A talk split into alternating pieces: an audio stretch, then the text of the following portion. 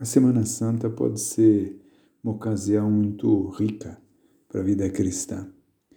É, boa parte dessa riqueza vem da própria liturgia desses dias.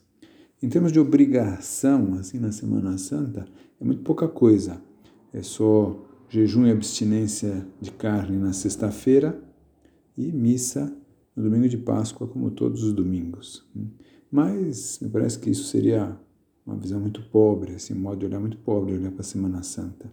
Pelo contrário, você deve olhar para a Semana Santa com o desejo de aproveitar bem.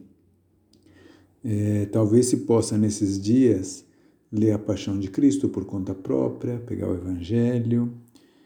Outra um, prática de piedade muito clássica, assim, muito boa também é via sacra. Alguma via sacra, uma das que há na internet, o que for fazer paz por conta própria, na igreja, se é possível, mas hum, é bonito que se percorre os passos da paixão de Cristo. É bom nesses dias, é, especialmente sexta-feira, um pouco também o sábado santo, é, também na quinta-feira, fomentar o recolhimento interior, né? É, não sei, buscar mais o silêncio da alma, né? Para isso, talvez isso, né? Menos que eu chamaria assim, menos celular idiota. Esse celular idiota é que é aquele dos memes, das piadinhas, das musiquinhas, do não sei o quê. Do... Bom, calma, esses dias aqui, um pouquinho de calma.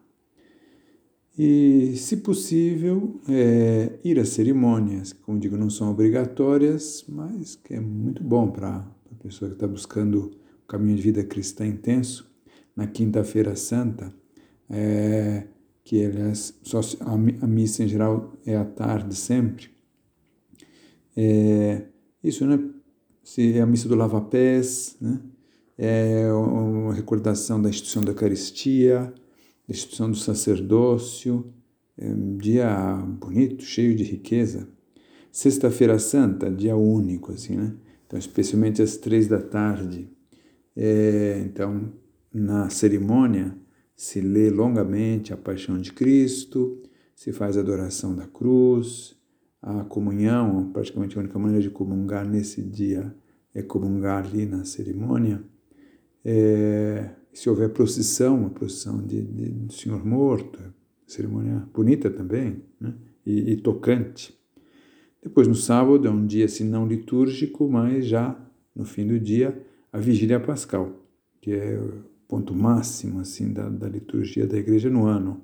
O Sírio Pascal, aquela história escuras na igreja e vai se acendendo as velas, renovar as promessas do batismo.